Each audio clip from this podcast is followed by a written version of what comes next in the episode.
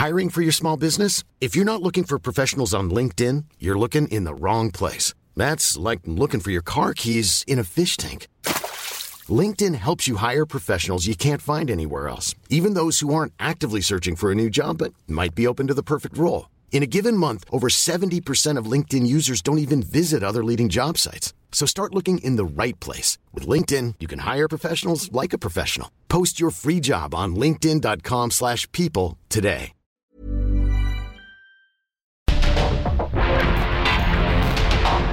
Porque el mundo actual no se entendería sin la economía, las finanzas y los negocios. Acompaña a Mario Maldonado, el columnista de negocios más joven y objetivo del periodismo financiero en su programa. Bitácora de negocios.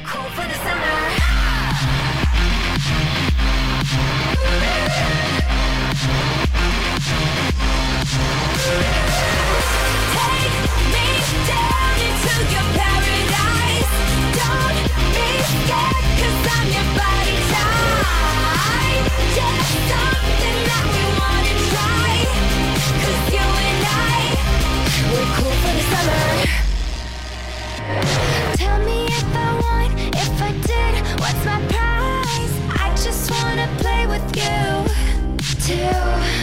Even if they judge, fuck it, I'll do the time. I just wanna have some fun with you. Got my mind on your body and your body on my mind. Got a taste for the cherry, I just need to take a bite. Don't tell your mother kiss one another, die for each other. We're cool for the summer.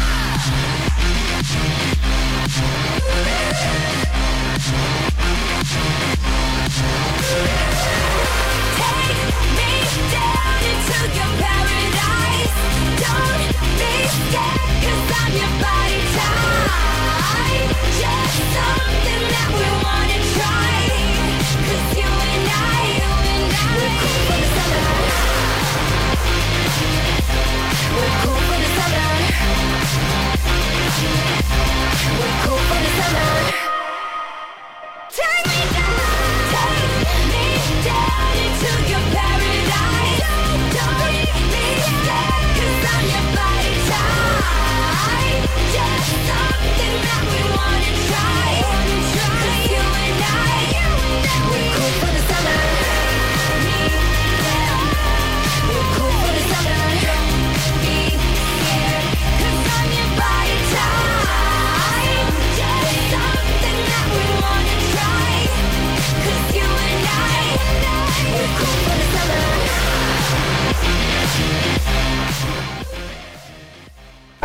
El resumen.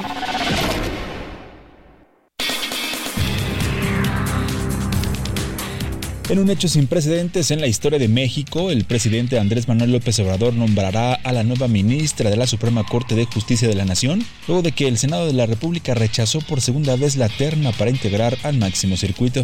Del 2018 al 2022, el presidente López Obrador acudió a todos los informes de gobierno del presidente de la Suprema Corte de Justicia de la Nación. Sin embargo, ahora que la presidenta es Norma Piña, no asistirá y enviará a una representante de su gobierno. El secretario de Turismo Miguel Torruco señaló que para esta temporada vacacional de invierno 2023, Acapulco contará con una oferta de 127 hoteles y 4.500 habitaciones disponibles. Resaltó el trabajo coordinado con la gobernadora de Guerrero, Evelyn Salgado, el secretario de Turismo de la entidad, Santos Ramírez Cuevas, y la presidenta municipal de Acapulco, Evelina López Rodríguez, y el sector privado. El banco canadiense Scotiabank contará con una nueva estrategia, la cual se centraría en que los ejecutivos hagan un mayor esfuerzo por obtener más ganancias en sus negocios de México y Canadá, según lo esperado por los analistas. Para México se enfocaría muy probablemente en hacer crecer sus negocios comerciales y de banca comercial. El gigante farmacéutico Pfizer informó que su pronóstico de ventas para 2024 podría registrar una contracción de hasta 5 mil millones de dólares por debajo de las expectativas de Wall Street debido a las expectativas de bajos ingresos en sus fármacos contra COVID-19. We're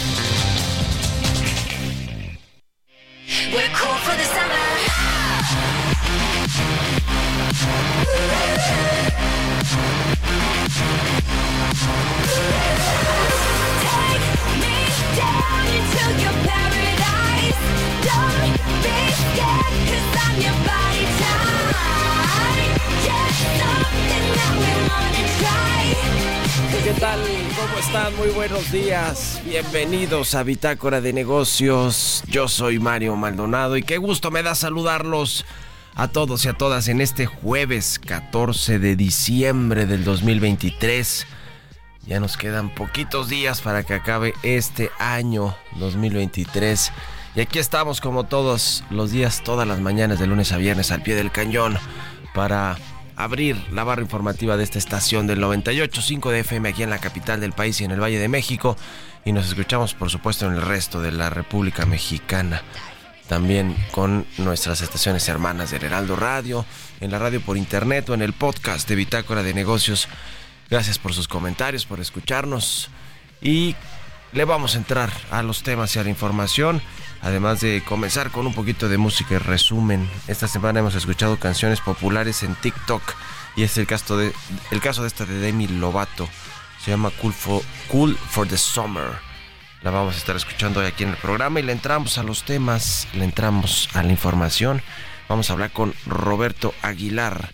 Lo más importante que sucede en las bolsas y en los mercados financieros sugiere la Reserva Federal de Estados Unidos fin de alzas de tasas y bolsas celebran dólar en mínimo de cuatro meses y pese a expectativas de freno económico global, la AIE mejora pronóstico de consumo de petróleo.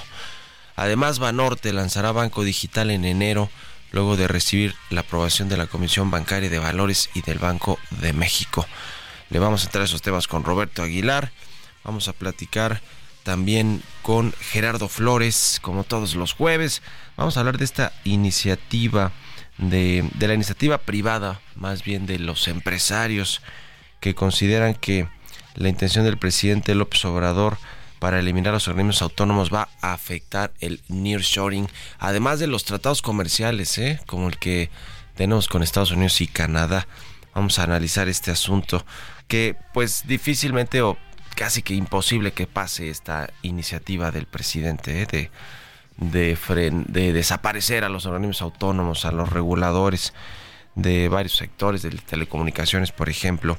Así que bueno, vamos a platicar de eso, vamos a hablar también con el capitán José Alonso Torres de la Asociación Sindical de Pilotos Aviadores sobre este asunto del costo de el aumento del, del pago de servicios que tienen que hacer las aerolíneas al aeropuerto capitalino para pues para ayudarle a que no se vea tan mal, ¿no? La infraestructura que está terrible. Yo no sé qué se le puede hacer a ese aeropuerto para que más o menos se vea presentable. Es un desastre el aeropuerto de la Ciudad de México y así lo quieren, ¿eh? para que las aerolíneas y los pasajeros, los usuarios eh, quieran ir a volar a, a, Santa Lucía, al Felipe Ángeles, pero bueno, el, ese tiene también más problemas todavía.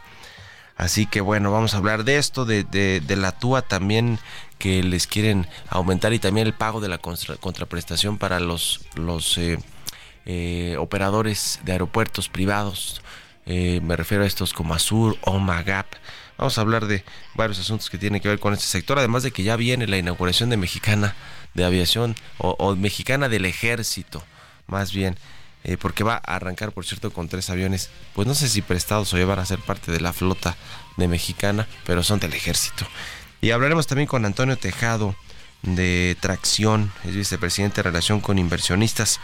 BlackRock, este fondo global, considera que México se posiciona y continuará siendo el tercer país más favorecido por el nearshoring a nivel mundial y bueno, la logística que el transporte de mercancías, que es a lo que se dedica Tracción, pues van a ser beneficiados sin lugar a dudas por esta tendencia. Le vamos a entrar a estos temas hoy aquí en Bitácora de Negocios, así que quédense con nosotros de aquí hasta las 7 y vamos a otra cosa.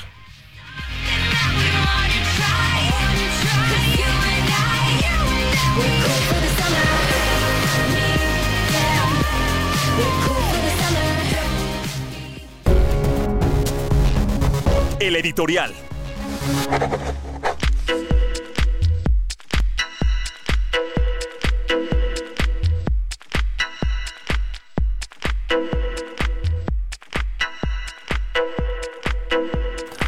Oiga, hablando de nombramientos, de decisiones, de cómo eh, pues de, de, cómo elegir a todas las personas que faltan en cargos importantes, hablando por cierto de los reguladores o de los organismos autónomos, faltan dos comisionados del INAI, faltan dos magistrados de la Sala Superior del Tribunal Electoral, que traen un desastre también al, al interior de este tribunal, faltan eh, comisionados de la Comisión eh, Reguladora de Energía y, y magistrados del Tribunal de Justicia Administrativa, es decir, falta cantidad de personas eh, de personas en cargos de este tipo relevantes que tienen que pasar por el Senado que pues el Senado se, se ha dormido en sus laureles. Y por un tema político electoral porque les ha mandatado así el presidente el observador que no saque ninguno de estos nombramientos los quisieron negociar en paquete en combo según lo que reconoció ayer Ricardo Monreal eh, todos estos puestos, esta designación de eh, puestos clave para la administración pública y pues te terminó cayendo todo el acuerdo, sobre todo el más relevante que era sacar la, eh, a la ministra presidenta del eh, a la ministra más bien de la Suprema Corte de Justicia, no la ministra presidenta, no, va a dejar de ser Norma Piña o no, que sepamos pronto.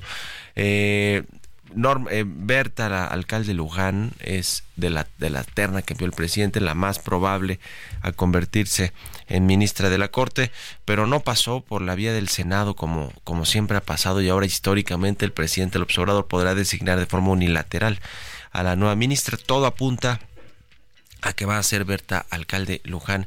Lo cierto es que pues se confirmó ayer que a pesar de este berrinche de Dante Delgado y de Movimiento Ciudadano por lo que sucedió en Nuevo León con su pupilo Samuel García, pues el bloque de contención se mantiene ¿eh? porque no pasó ayer ni en el Congreso Federal, en el Senado de la República, esta designación eh, o este acuerdo de mayoría calificada para que fuera Berta Alcalde Luján eh, la nueva ministra de, de la Corte, que sí lo va a hacer porque lo va a designar directamente el presidente, ni tampoco en el Congreso Capitalino, Ernestina Godoy eh, juntó los votos para eh, otro mandato como fiscal general de la Ciudad de México. Se ve cuesta arriba que pueda eh, transitar en los próximos días con lo que sucedió ayer y con lo que han venido diciendo las fuerzas políticas disidentes en la Ciudad de México. Así que tampoco se ve ahí que, le den los votos, ¿eh? que pueda eh, pasar por lo pronto este bloque de contención que decían que ya no existe, que estaba muerto, pues frenó por lo menos estos dos nombramientos. Vamos a ver cómo se desdobla todo este asunto de cara a, al inicio de la próxima sesión en el Congreso, que ya es la última, y luego pues vendrán las elecciones en junio y eh, pues estas reformas que planteó el presidente para su último año de gobierno, por lo menos en esta legislatura se ve que no van a salir, es decir, no va a cambiar la constitución, pero el último intento será en septiembre del próximo año cuando ya haya un nuevo Congreso, una nueva conformación de la Cámara de Diputados y del Senado y hará seguramente el presidente del observador en su último año de gobierno, que es septiembre del 24, el último esfuerzo para intentar cambiar la constitución. Ya veremos qué pasa. Por lo pronto, el, el bloque de contención se hizo valer en el Senado y en la eh, Asamblea Legislativa, que ya es el Congreso de la Ciudad de México. ¿Ustedes qué opinan? Escríbanme en mi cuenta de X, arroba Mario Mal, y en la cuenta arroba Heraldo de México. Políticas públicas y macroeconómicas. Le decía que una de estas reformas que anunció recientemente el presidente del observador la semana pasada fue la de los organismos autónomos, eliminar todo lo que huela a independencia y autonomía como es el caso del INAI, del IFT, de los reguladores, de los sectores. Eh, y bueno, pues es un escándalo. La Comisión de Competencia. Vamos a platicar con Gerardo Flores, como todos los jueves ya está con nosotros. Mi querido Gerardo, buenos días. Muy buenos días, Mario. Un saludo para ti, todo el auditorio. ¿Cómo ves esta iniciativa que yo, pues decía, no creo que pase, no se le ve manera, ¿no? De que pueda eh, pasar en el Congreso, aunque pues, no deja de ser preocupante que el presidente proponga este tipo de iniciativas.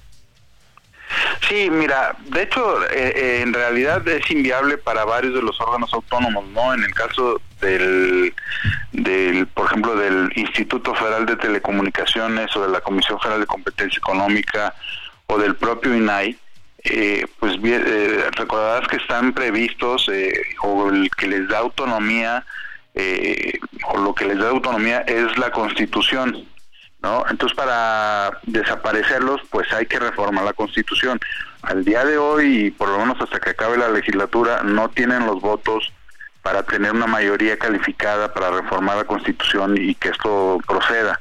Yo creo que en principio, o, una de dos, o, fue como se señala que, el presidente dio sangre en la división entre la oposición y, que hubiera la posibilidad de que Movimiento Ciudadano jalara con ellos en algunas votaciones, eh, y, por lo tanto se animó a mandar a este mensaje de que va a proponer esa iniciativa eh, o la otra, pues es una de estas estrategias en la que nos tiene a todos hablando del tema, ¿no? Porque él habla de una reforma administrativa y con una reforma administrativa es imposible que pueda desaparecerlos.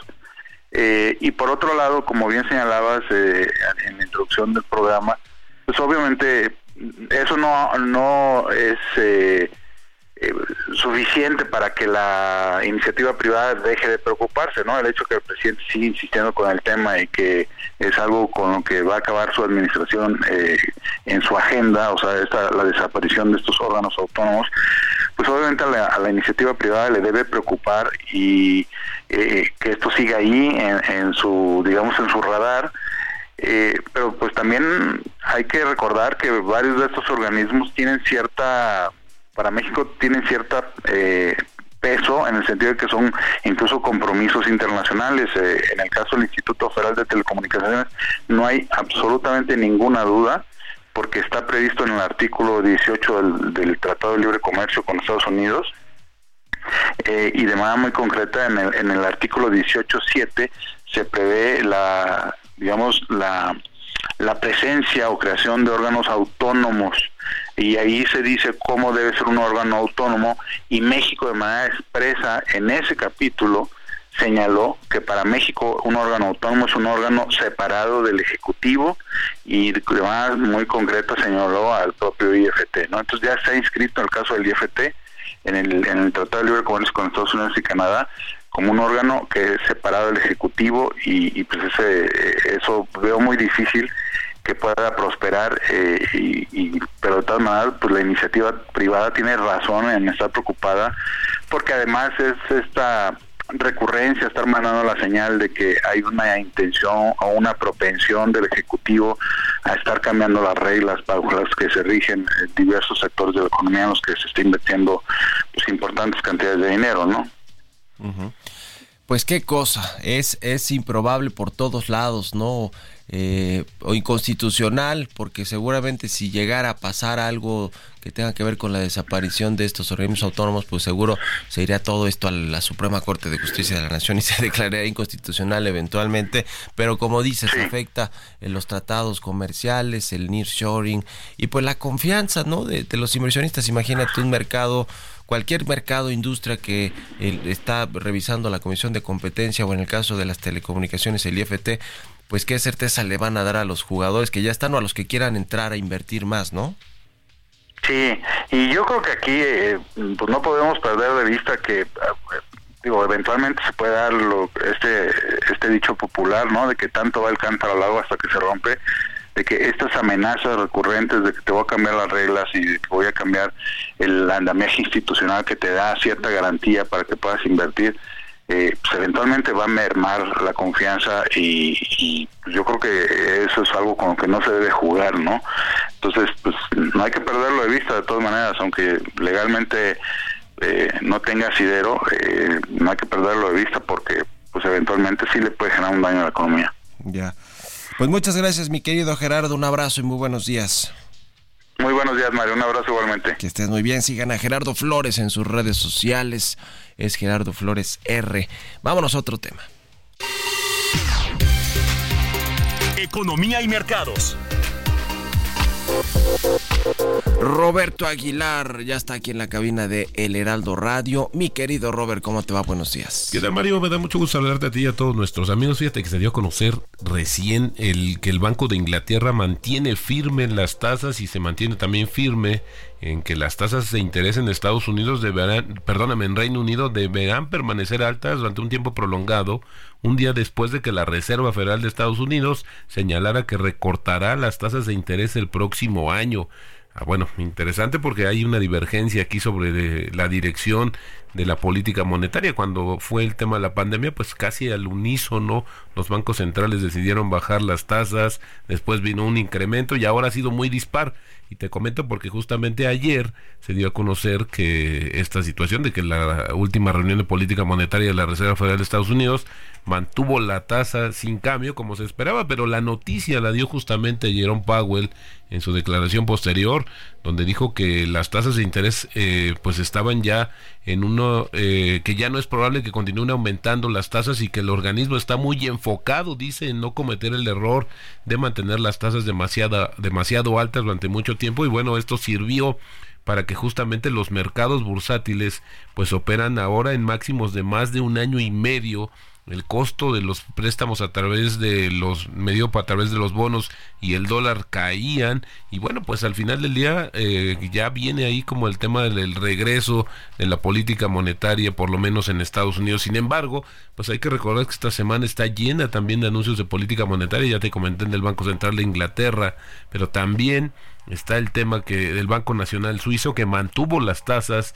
el Banco Central Europeo anunciará su decisión más tarde y también el Banco de México hoy hará lo propio pues para ver qué, qué cuáles son las señales que envía porque también no se espera un, ningún movimiento en la tasa de referencia en México pero fíjate que hablando de los pares de México, el Banco Central de Brasil aplicó justamente un nuevo recorte de 50 puntos base a la tasa de interés, dejándola en 11.75% anual, pero dijo que bueno, pues anticipa reducciones de igual magnitud en las próximas reuniones. Fue la cuarta reducción consecutiva de la tasa de interés básica luego de que eh, Copom iniciara un ciclo de flexibilización monetaria con un recorte de 50 puntos base a la tasa que se conoce como Selic en agosto lo que indica que mantendría ese ritmo en futuras reuniones. A ver que hay presiones también para que haga lo propio el Banco de México. La pregunta es cuándo va a comenzar esta reversión de la política monetaria. También te comento que la Agencia Internacional de la Energía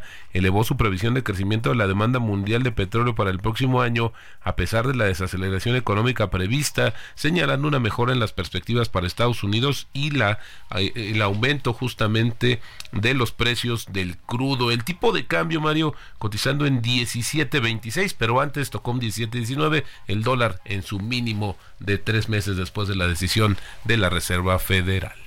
Buenísimo, mi querido Robert. Pues muchas gracias y nos vemos al ratito en la televisión. Gracias, Mario. Muy buenos días. Roberto Aguilar, síganlo en sus redes sociales, en su cuenta de X Roberto AH.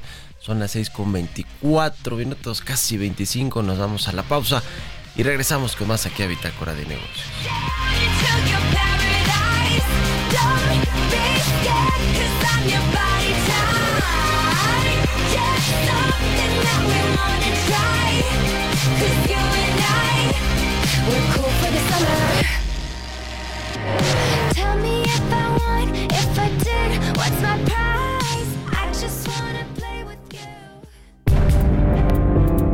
Momento continuamos con la información más relevante del mundo financiero en Bitácora de Negocios con Mario Maldonado. Regresamos.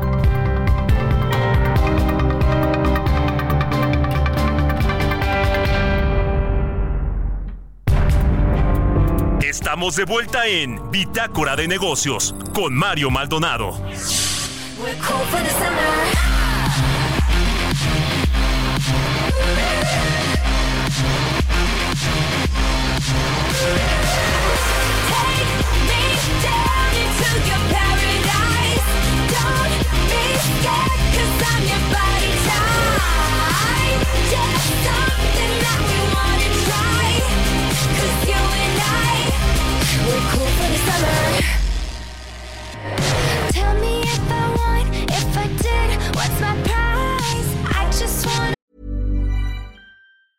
I'm Sandra, and I'm just the professional your small business was looking for. But you didn't hire me because you didn't use LinkedIn jobs. LinkedIn has professionals you can't find anywhere else, including those who aren't actively looking for a new job but might be open to the perfect role, like me. In a given month, over 70% of LinkedIn users don't visit other leading job sites. So if you're not looking on LinkedIn, you'll miss out on great candidates like Sandra. Start hiring professionals like a professional. Post your free job on linkedin.com/people today.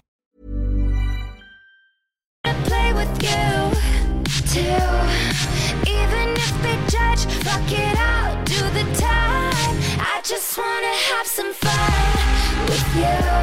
My mind on your body and your body on my mind. Got a taste for the cherry, I just need to take a. Ya estamos de regreso con más aquí en Bitácora de Negocios. Son las 6 de la mañana con 31 minutos, tiempo del centro de México. Y regresamos con un poquito de música antes de irnos con la información en esta segunda mitad del programa. Estamos escuchando canciones que fueron muy populares y que se usaron en TikTok para hacer videos en esta red social, en esta plataforma muy usada estos meses, estos últimos, pues que será un par de años por lo menos que llegó a su auge TikTok. Y es el caso de esta que escuchamos de fondo de Demi Lovato, se llama Cool for the Summer.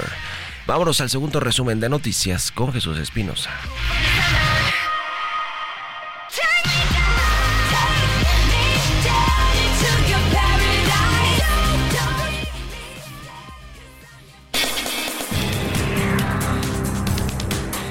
El Consejo Coordinador Empresarial destacó que la existencia de los organismos autónomos ha permitido la llegada de las inversiones por la relocalización de cadenas productivas, el fenómeno conocido como nearshoring. En respuesta a la propuesta del presidente López Obrador de eliminarlos, el CCE destacó que estos organismos generan un ambiente de garantía de respeto a los derechos humanos, la transparencia, la regulación y la competencia económica. El Pleno del Senado de la República consumó la extinción de la Agencia de Noticias del Estado mexicano Notimex por haber quedado rebasada del objetivo por la cual fue creada. El proceso de liquidación de la agencia quedará a cargo del Instituto Nacional para devolver al pueblo lo robado. El fabricante de autos eléctricos Tesla retiró del mercado más de 2 millones de vehículos luego de que la Administración Nacional de Seguridad del Tráfico en Carreteras de Estados Unidos determinó que su sistema de piloto automático está expuesto a un uso indebido. Un juez federal frenó la extradición inmediata a Estados Unidos de Néstor Isidro Pérez Salas El Nini, identificado como jefe de seguridad de los Chapitos. Entrevista.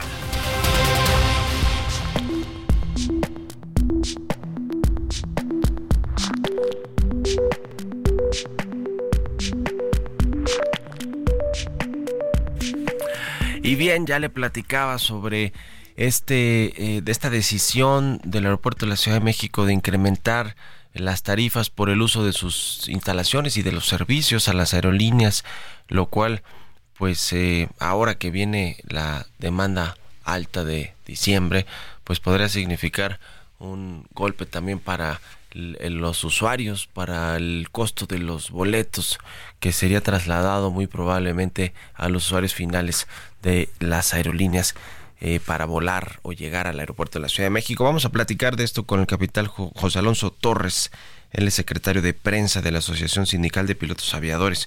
¿Cómo estás, José? Buenos días. Mario, un gusto saludarte. ¿Cómo estás? Buenos días. Un saludo grande a ti y a tu auditorio. Igualmente, muchas gracias. A ver cómo está este asunto del pago de los servicios que no es la TUA, eh, que esa se va, por cierto, al, la mayoría se va al pago de los bonos para, eh, pues que se colocaron para financiar la construcción del aeropuerto de Texcoco, que bueno, ya sabemos qué sucedió con ese aeropuerto, pero se sigue pagando. ¿Cómo está este asunto? ¿Cómo, ¿Cómo es esta solicitud que hace el aeropuerto a las aerolíneas para que paguen más por los servicios que les presta? Bueno, eh, primero es no es solicitud, Mario, es un, Un decreto, pues. Sí. Ajá, sí, sí, una, imposición.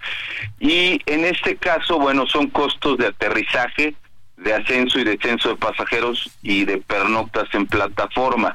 Esto, pues todos los, todos los eh, todas las aerolíneas lo hacen, pues te cobran por bajar, subir pasajeros, por aterrizar, porque el avión se quede dentro del aeropuerto, etcétera, etcétera. Entonces son, son costos que absorbe la aerolínea normalmente y es el segundo gasto más fuerte que tiene la aerolínea después del gasto del combustible. Este ahorita representa más o menos el 14% del gasto de la aerolínea, que es eh, únicamente superado por el del combustible, que es un veintitantos por ciento el gasto que tienen. Entonces, si trasladamos el 14 que gastan ahorita en estos momentos, sería el 17%. Si tomamos en cuenta que una aerolínea normalmente su, su ganancia es muy corta, en los mejores casos, cuando es un super año, son 4% y les va a incrementar el 3%, pues eh, les va a quedar un margen de ganancia de un 1%. Entonces, eh, hay ocasiones o hay años donde ganan el 1% nada más. Entonces, si les incrementa el 3, pues no hay razón, no lo van a poder solventar y las aerolíneas podrían entrar en quiebra. ¿Qué va a suceder? Pues lo van a trasladar al, al costo del boleto y el pasajero como toda la vida es el que va a pagar los platos rotos de una mala decisión gubernamental nuevamente.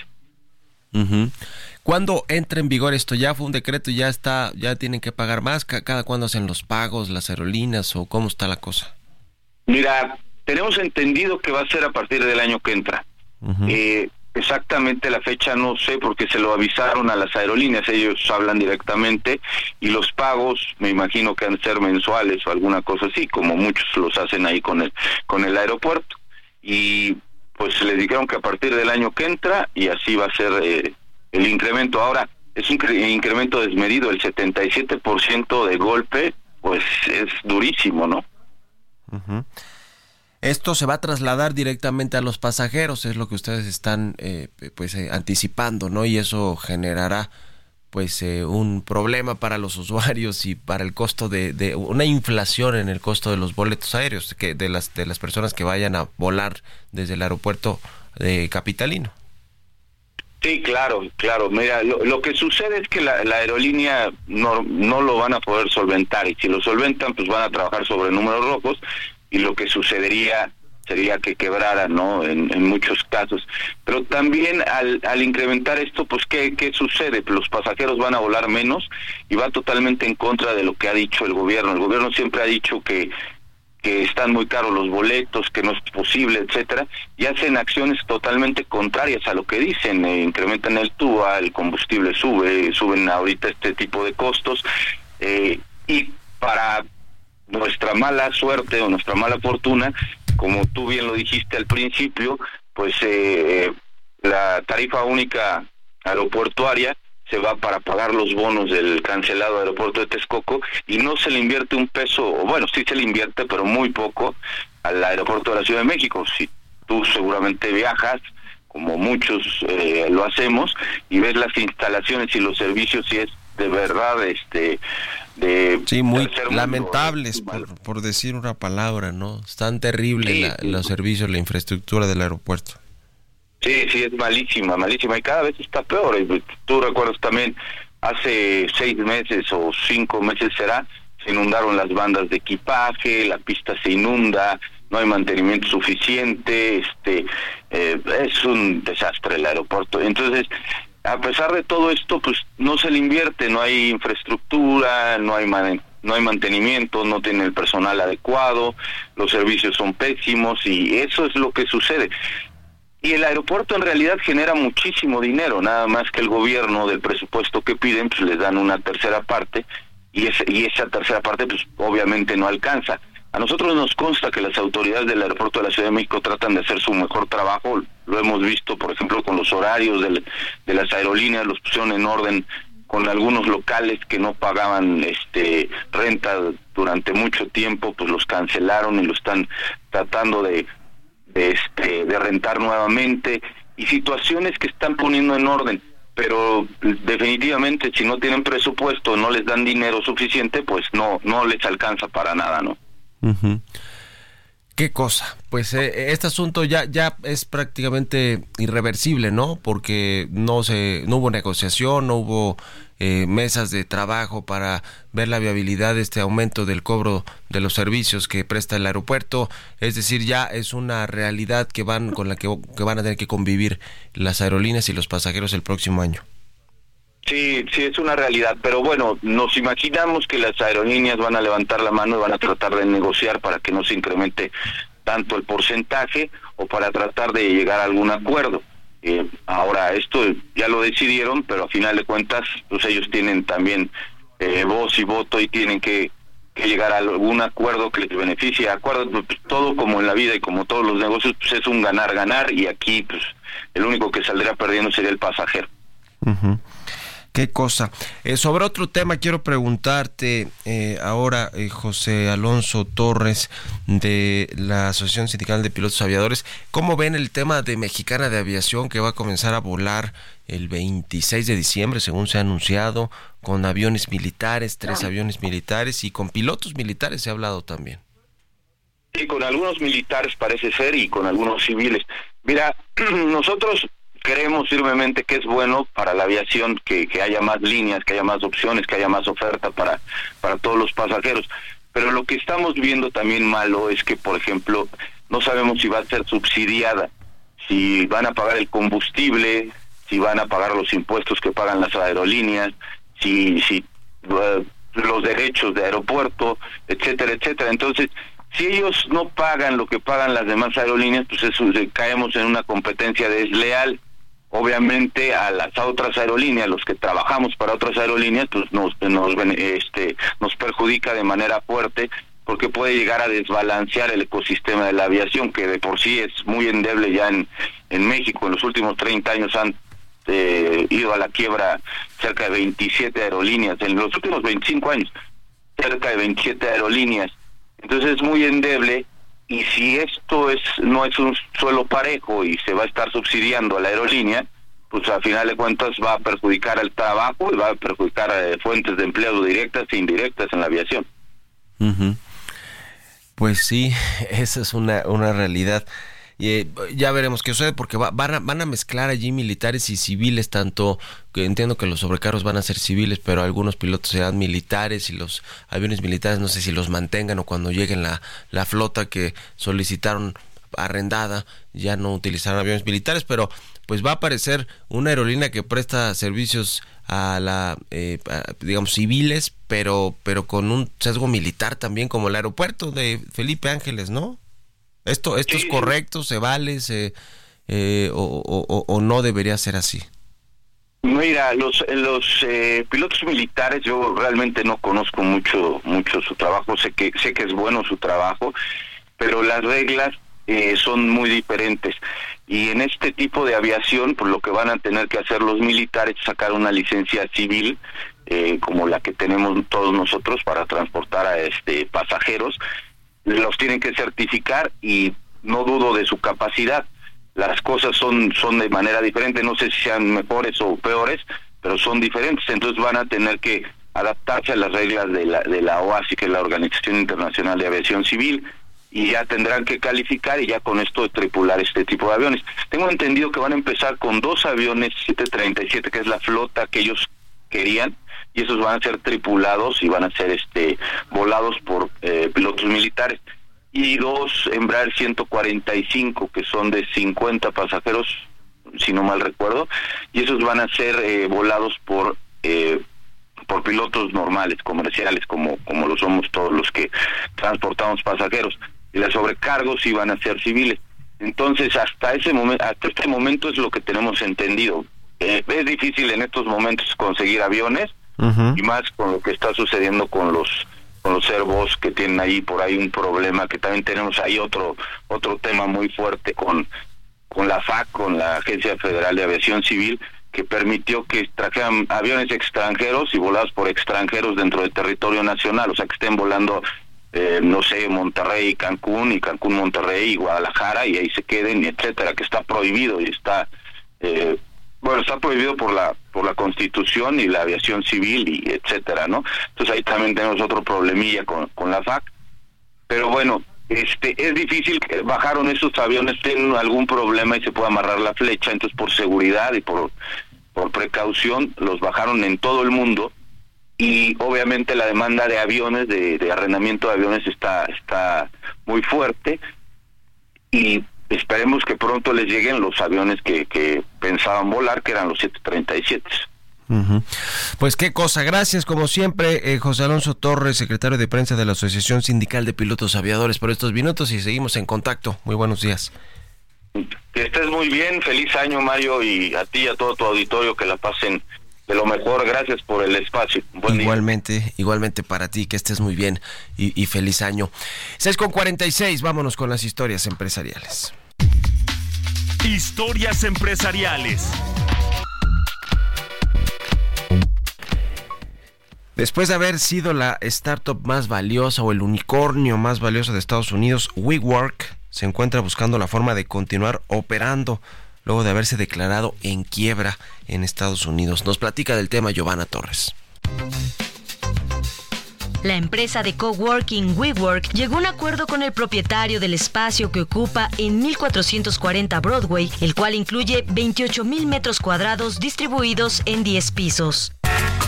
El convenio conlleva una reducción en el alquiler y un plazo de arrendamiento más corto. Pese a que las compañías lograron una buena negociación, el Tribunal de Quiebras aún tendrá que dar el visto bueno. Tras las problemáticas anunciadas a principios de noviembre, llegó un momento tenso en torno a muchos de los contratos de la empresa, intentando cancelar o renegociar algunos de ellos. Hasta la fecha, la empresa ha cancelado 70 contratos y se espera que en las próximas semanas anuncien más cierres, de acuerdo con el abogado que representa a la firma. firma.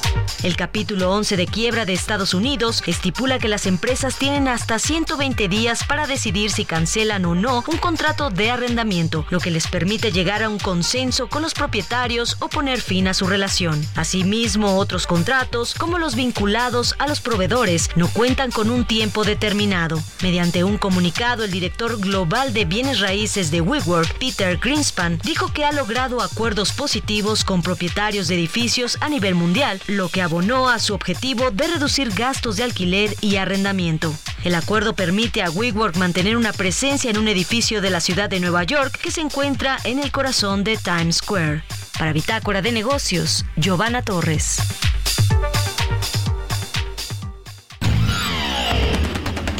Mario Maldonado en Bitácora de Negocios.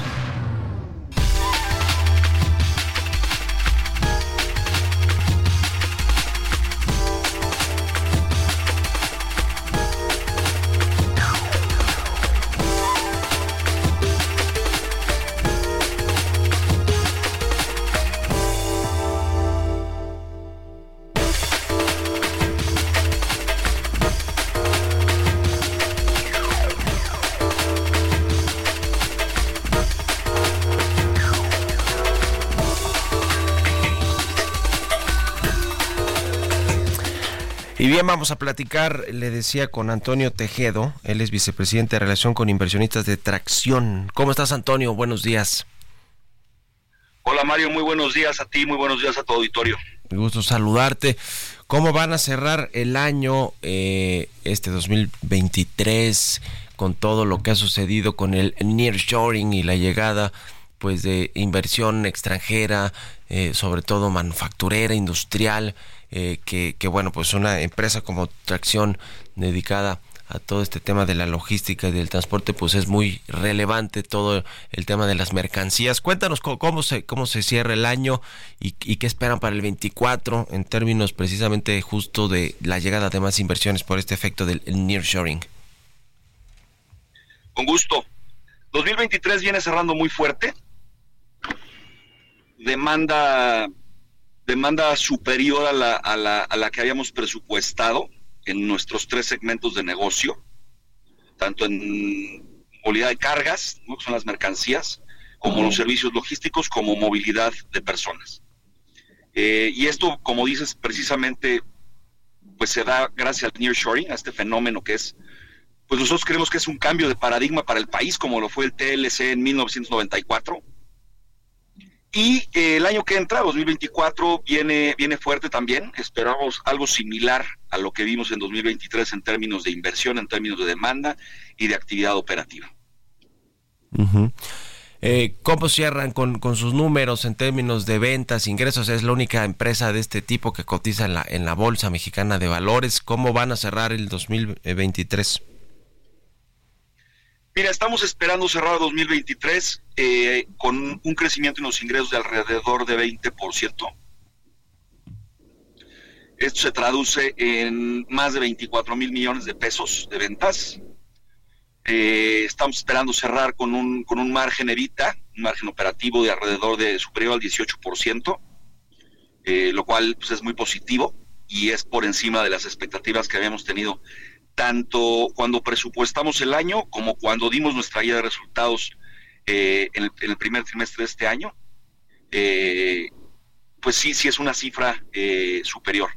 Y te comento también una cosa interesante, en agosto hicimos una oferta subsecuente de capital, porque nos dimos cuenta que la demanda era superior a lo que habíamos presupuestado y que iba a superar la capacidad financiera de la compañía.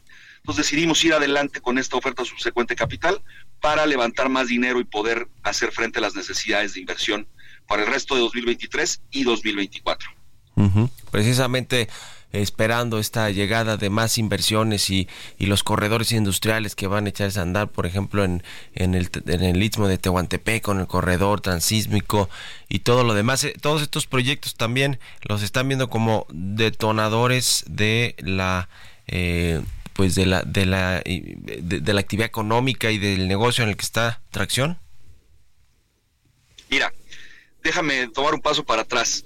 Eh, y tú, bueno, lo vas a, lo, lo ¿no? Nosotros, las empresas de carga y de logística en México hemos operado con la infraestructura que hay, siempre. Entonces, el que haya un, una nueva línea de ferrocarril o que haya un puerto, una ampliación en un puerto o que abran una, un libramiento en una autopista o, que hagan este precisamente un, un, proyecto como el del Istmo, cosas así, todo eso es muy, muy positivo para nuestra industria porque nos va a hacer más eficientes. Entonces, eh, cualquier tipo de proyecto que, que, haga más rápida la conexión o la conectividad este, entre, de, punto A al punto B, pues, pues es, es sumamente bueno para, para, empresas como Tracción. Pues muy bien, qué interesante, eh, qué interesante. ¿Qué, ¿Qué, inversiones están esperando hacer ustedes? Eh, levantaron este, este dinero que ya nos decías, pero digamos en sus inversiones de capital, ¿qué es lo que están esperando para el próximo año? ¿O algún otro anuncio de, de asociaciones, de alianzas eh, o más colocaciones? ¿Qué es lo que están viendo en el horizonte en, ese, en esos temas para el 24? Mira, justo, justamente estos días estamos terminando nuestro ejercicio de, presupuesto 2024. La cifra de, inversión de capital podría ser similar a la que viste en 2023, si no es que un poco superior. Es, ya demos el anuncio eh, a finales de febrero, cuando, cuando vemos los resultados de, del año. Este, en términos de asociaciones, pues estamos buscando más que asociaciones, adquisiciones de empresas eh, para nuestro segmento logístico y tecnológico eh, que nos ayuden sobre todo a la cadena de cross-border, que es una, una, una, parte muy sensible para la cadena de suministro precisamente del nearshoring. Uh -huh. Muy bien, pues muchas gracias Antonio Tejedo, vicepresidente de Relación con Inversionistas de Tracción, por estos minutos y muy buenos días. Buenos días Mario, hasta luego. Hasta luego. Con esto nos despedimos. Gracias a todos y a todas ustedes por habernos acompañado. Este jueves aquí en Bitácora de Negocios se quedan en estas frecuencias de El Heraldo Radio con Sergio Sarmiento y Lupita Juárez. Nosotros nos vamos a la televisión, al canal 8 de la televisión abierta a las noticias de la mañana y nos escuchamos aquí mañana tempranito a las 6. Muy buenos días.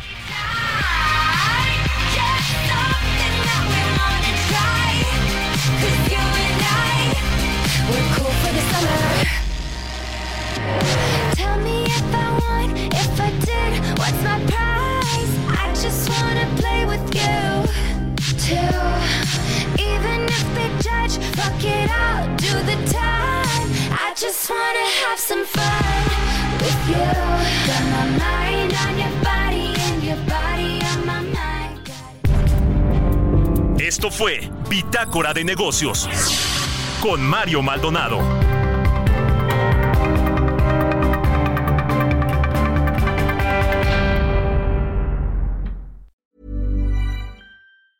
Even when we're on a budget, we still deserve nice things. Quince is a place to scoop up stunning high-end goods for 50 to 80% less than similar brands. They have buttery soft cashmere sweaters starting at $50, luxurious Italian leather bags, and so much more. Plus, Quince only works with factories that use safe, ethical, and responsible manufacturing. Get the high-end goods you'll love without the high price tag with Quince. Go to quince.com/style for free shipping and 365-day returns.